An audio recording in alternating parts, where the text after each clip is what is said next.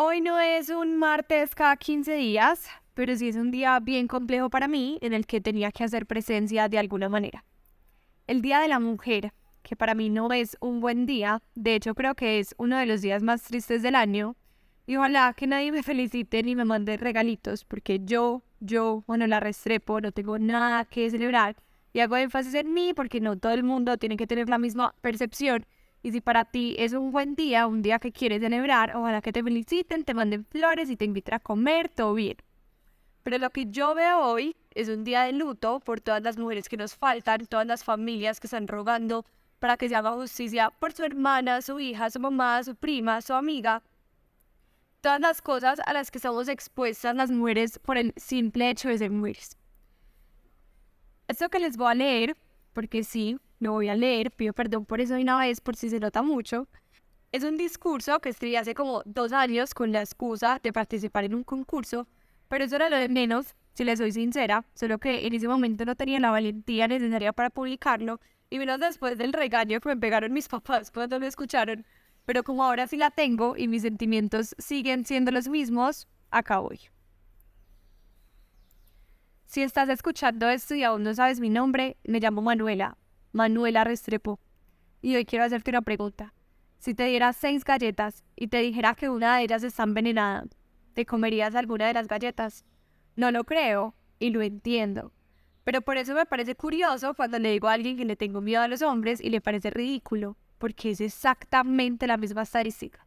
Tengo una de cada seis posibilidades de ser violada o asesinada por un hombre y una de cada tres de sufrir otro tipo de violencia física.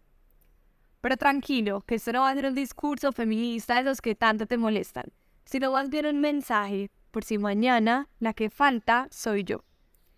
Si mañana la que falta soy yo, espero estar acompañada, llevar ropa ancha, estar desmaquillada.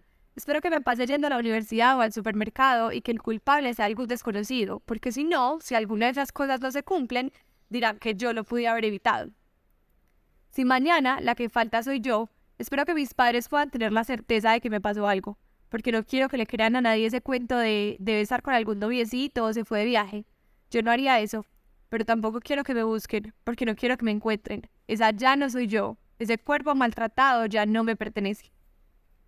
Si mañana la que falta soy yo, me gustaría decirle a mis amigos, que también son mi familia, que si mañana no les respondo ese mensaje de avísame cuando llegues, corran a abrir mis redes sociales y borren cualquier foto en la que me vea de fiesta o con menos ropa de lo normal, porque si no, dirán que me lo busqué por borracha, fiestera o buscona.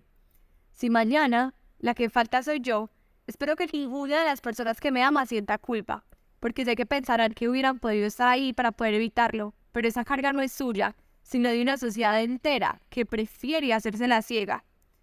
Yo, por ejemplo, Llevo días intentando entender, porque cuando un miembro del SMAT abusó sexualmente de una mujer, lo único que hicimos fue quejarnos en redes. ¿Por qué no salimos a quemar el país? Me gustaría decirles que si mañana la que falta soy yo, quisiera ser la última. Pero como sé que eso no va a pasar, pues entonces les voy a decir que si mañana la que falta soy yo y no se hace justicia, espero que lo quemen todo por mí.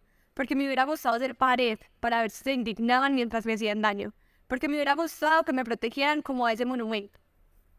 Al principio les repetí mi nombre, Manuela Restrepo, porque si mañana ese es el nombre en el cartel de desaparecida o en el noticiero del mediodía, quiero que me recuerden. Yo quiero ser un número más, pero sobre todo quiero que recuerden que se los dije, que tenía miedo, que tenemos miedo, porque a golpes o en silencio, pero nos matan y nos siguen matando. Para finalizar, debería darles las gracias, pero gracias de qué? Les daré las gracias cuando se dejen de cometer dos feminicidios y 46 abusos sexuales al día en Colombia. Les daré las gracias cuando en América Latina se deje de asesinar a una mujer cada dos horas y cuando me dejen de acosar cada día que salgo a la calle. ¿Cuándo será entonces que podré darles las gracias? Hoy no es un martes cada 15 días. Hoy no hay mucho amor ni brillitos para esta semana.